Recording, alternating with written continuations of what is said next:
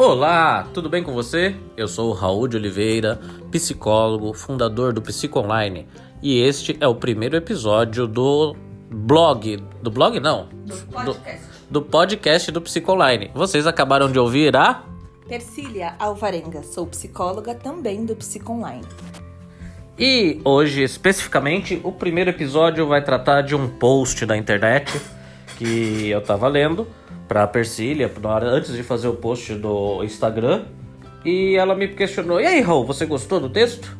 E nessa hora que ela questionou se eu gostei do texto, eu resolvi ler o texto novamente e comentar trecho a trecho. Espero que vocês gostem e quem sabe até o próximo episódio. Ah, eu não sei qual vai ser a frequência disso, tá? É a primeira tentativa.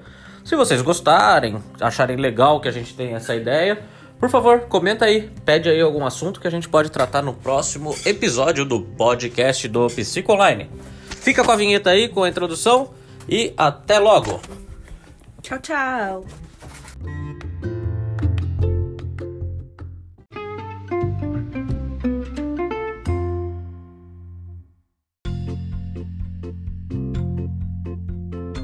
Eu achei um post da internet hoje que é atribuído a Albert Einstein. Não sei se na verdade é realmente dele, principalmente porque o post está em português, as fotos são novas e ele está todo formatado como uma imagem trabalhada no Photoshop. Mas de qualquer jeito é uma boa reflexão para a gente discutir e para a gente pensar um pouquinho em duas coisas. A primeira é o que traz a reflexão, e a segunda é até que ponto a gente atribuir a uma personalidade antiga, uma personalidade respeitada, que conseguiu respeito aí com o passar dos anos, faz com que qualquer mensagem seja acreditada, ou seja, dê crédito a essa mensagem. De qualquer jeito, sempre vale a questão Será que essa mensagem é real? Será que ela tem algum conteúdo bom? Então, sempre que você encontrar um conteúdo na internet, eu acho que é legal a gente dar uma pensada, uma questionada nesse conteúdo. E depois de lê-lo, claro, tá, validar se você concorda ou não com ele. Vamos começar a leitura. A crise segundo Albert Einstein. Não podemos querer que as coisas mudem, se sempre fazemos o mesmo. A crise é, uma, é a maior bênção que pode acontecer para as pessoas e aos países. Porque da crise traz progresso. Porque a crise traz progresso. A criatividade nasce da angústia, assim como nasce o dia da noite escura. É na crise que nascem os eventos os descobrimentos e as grandes estratégias. Quem supera a crise se supera a si mesmo, sem ter sido superado. Quem atribui à crise seus fracassos e penúrias violenta seu próprio talento e respeita mais os problemas que as soluções. A verdadeira crise é a crise da incompetência. O inconveniente das pessoas e dos países é a dificuldade de encontrar as saídas e as soluções. Sem crise não há desafios. Sem crise, a vida é uma rotina e uma lenta agonia. Sem crises não há méritos, e é na crise que aflora o melhor de cada um, porque sem crise todo vento é uma carícia. Falar de crise é promovê-la, e calar-se na crise é exaltar o conformismo. Em vez disso, trabalhemos duro, acabemos de uma vez com a única crise ameaçadora que é a tragédia de não querer lutar para superá-la. Segundo o texto, esse é um trecho de Albert Einstein. Ainda assim, vale algumas questões. Vamos lá. Não podemos querer que as coisas não podemos querer que as coisas mudem se sempre fazemos o mesmo. Isso é uma realidade. Se a gente sempre faz a mesma coisa o tempo todo, é meio difícil a gente obter resultados diferentes.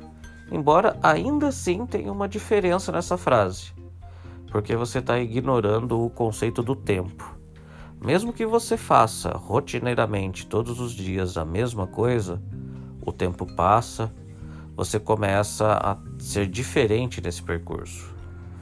Vamos para uma analogia, gosto bem dessa analogia. Imagina o seguinte: uma pessoa que trabalha em uma esteira, pega algum, alguma coisa e coloca em uma caixa.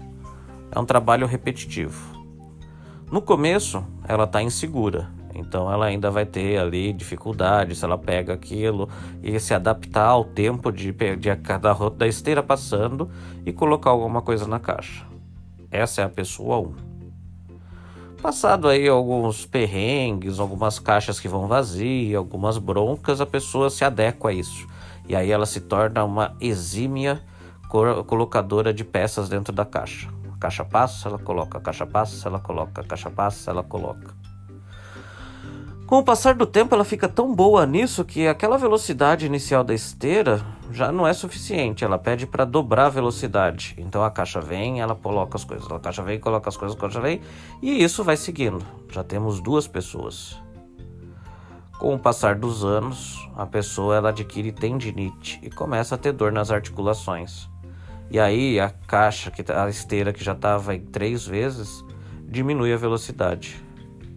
Bom, Aí ela, a pessoa vai ficando mais idosa, vai tendo mais dificuldade e já não é mais a pessoa que realmente está ali. A esteira já não funciona do mesmo jeito, já não precisa assim, mesmo porque ela teria que ter manutenção e um monte de outros fatores acontecem. Então é impossível que a gente sempre faça a mesma coisa o tempo todo. As coisas mudam, o tempo é uma presença constante nas nossas coisas. A segunda parte ele fala: a crise é a maior bênção que pode acontecer às pessoas e aos países, porque a crise traz progressos. De novo, tá? Não é porque a crise é uma, uma alavanca que ela seja algo bom. Ela pode ser, ela deve ser interpretada como uma oportunidade para você melhorar e achar coisas. Mas a gente tinha que parar um pouco aí com a romantização de que colocar que coisas ruins acontecem para o bem. Seria muito mais fácil a gente mudar e fazer alterações sem ter esse sofrimento. Mas é meio que quesito das pessoas, de todo mundo, não fazer alteração sem sentir dor, sem sentir sofrimento. Então só fica aqui um ponto nesse sentido. Tá? A crise, ela é uma oportunidade, não uma bênção que, to, que pode acontecer com as pessoas e aos países, porque ela traz progressos. É, ela traz, ela traz mudanças, não necessariamente progresso, né? A criatividade nasce da angústia, assim como o dia nasce da noite escura. Esse é um conceito interessante. Basicamente, tudo na nossa vida é sempre dual. E o que, que é dual? Ele vem e vai, tá? Tem a noite e o dia, tem o elemento que só acontece, só, só existe se depender do outro. Então só existe um podcast porque existem pessoas que podem fazer essa, podem ouvi-lo.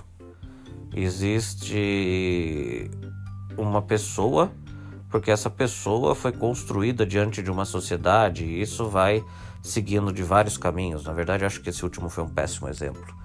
Mas no final das contas, tá, a, a criatividade nasce mais do que da angústia, ela nasce da, do ócio, então é preciso você descansar.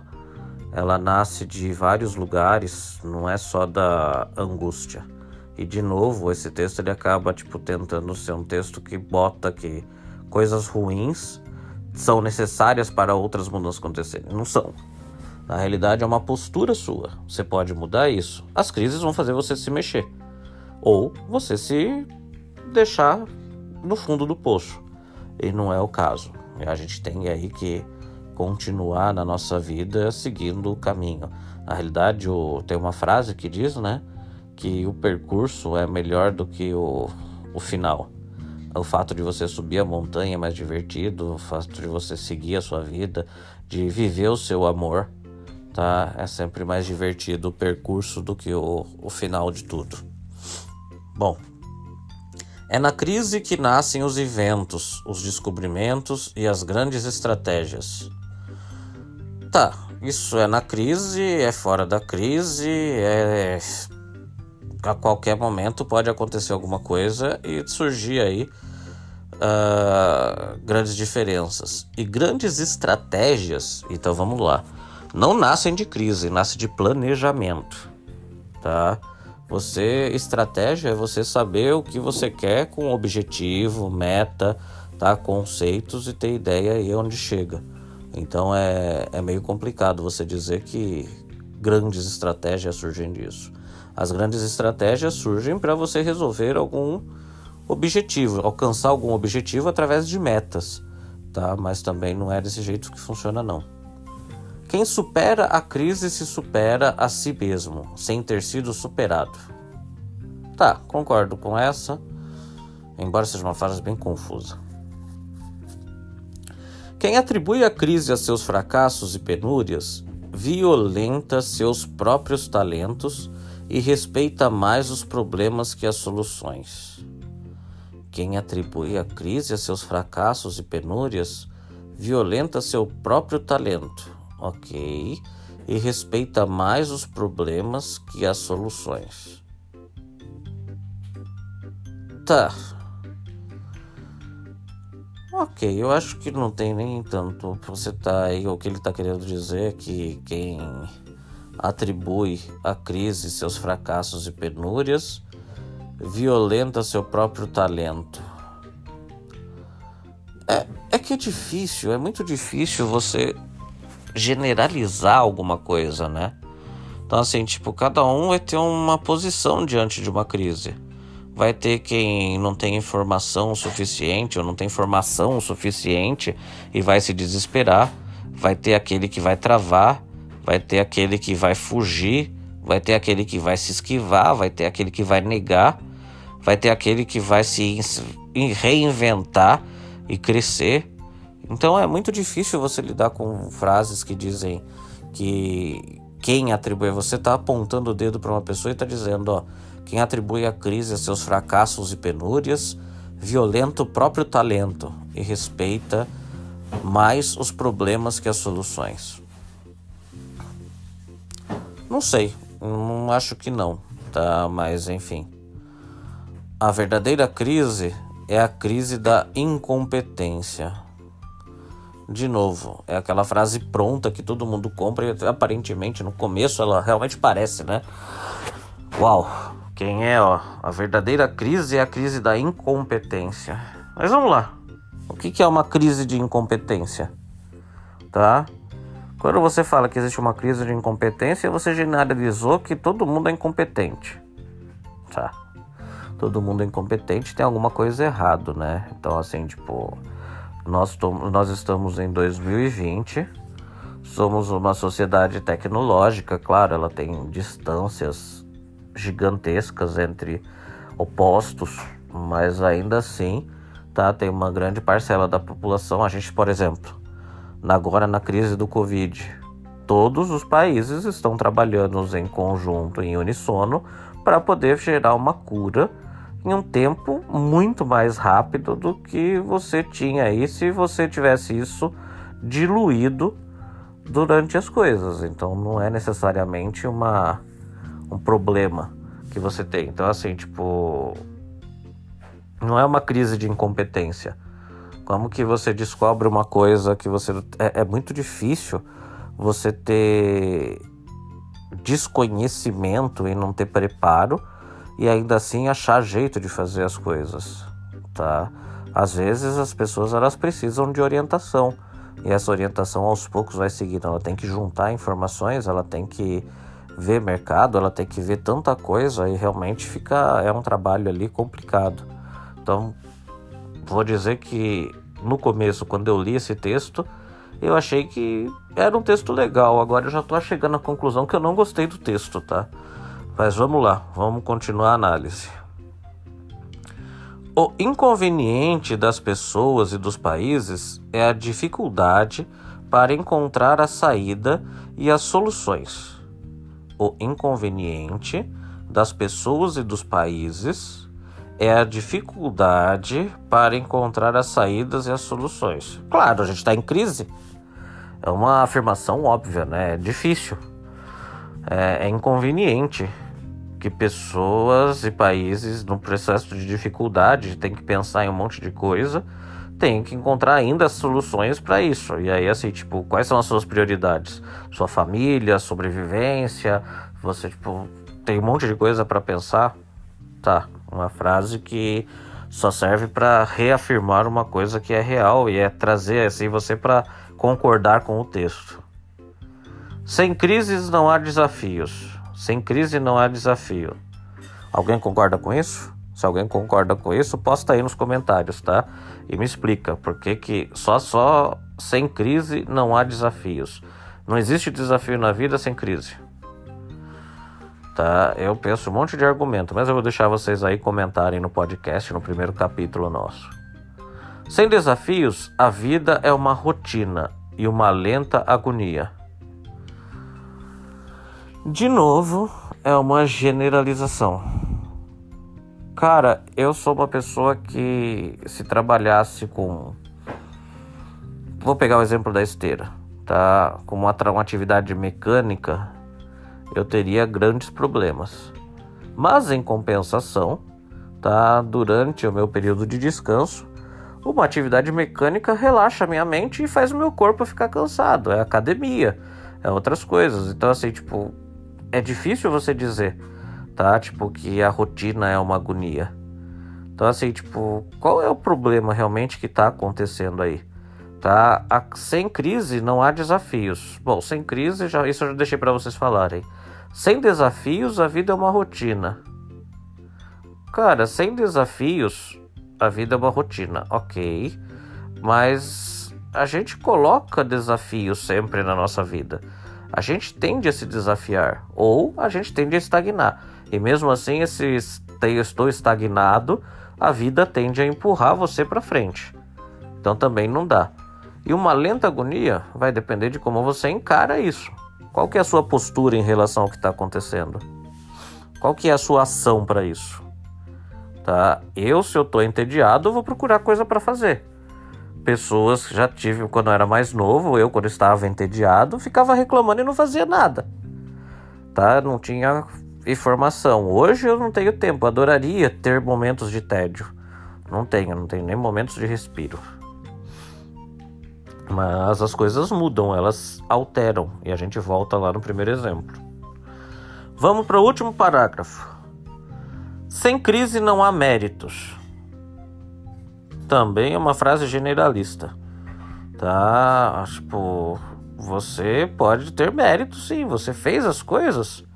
E não existe esse demérito. Se ninguém fez, tá? Você levantou alguma coisa, você tem mérito por aquilo. Também uma frase generalista. É na crise que aflora o melhor de cada um. Eu acho que é na crise, fora da crise, em qualquer lugar que pode aflorar as coisas. Se eu pensasse diferente, nem psicólogo eu acho que eu seria. Mas eu acho que as pessoas tendem a levantar essa crise sem ser na crise, com crise, tipo, é indiferente. Porque sem crise, todo vento é uma carícia. Cara, eu não sei quanto a você. Se for o vento que tá hoje, é um vento gelado, eu nunca queria carícia um vento gelado tá? Em compensação, um vento morno, uma brisa da praia, etc e tal, depois de ficar enclausurado quase aí dois meses, uma brisa da praia, um vento seria uma carícia, tá? Mas assim, tipo, o que que vai ser? Aquele cheirinho de chuva, aquele comecinho, aquele, aquela, aquele cheiro que começa ali, que são quando começa a cair as primeiras gotas, aquilo seria uma carícia. Mas não acontece por causa de uma crise. Falar da crise é promovê-la. Não, falar da crise é você trazer ela para o seu contexto, é tentar trabalhar, é você trazer do intangível mental, lá do seu do seu item para o concreto. E aí sim, com essa atitude concreta, você trair. É sair do abstrato para o concreto. Vamos resolver a fome do mundo. Tá. Quais são as etapas para isso acontecer? Você planeja, desenvolve, atribui metas e começa um plano de ação. E aí você tem a ação. Então, tipo, é diferente. Uh, perdi aqui, vamos lá. Sem crise não há méritos, é na crise que aflora o melhor de cada um. porque sem crise todo vento é uma carícia.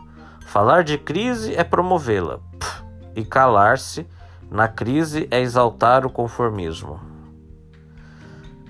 Eu sou do tipo que se eu não tenho nada para falar e para colaborar, eu acabo ficando quieto, mas mesmo assim o meu mais quieto que existe é uma pessoa que pergunta tudo, porque se eu não sei, eu vou querer saber e vou perguntar. Então, raramente eu estou quieto, tá? Eu fico quieto quando alguém está falando alguma coisa. Então, calar-se na crise é exaltar o conformismo?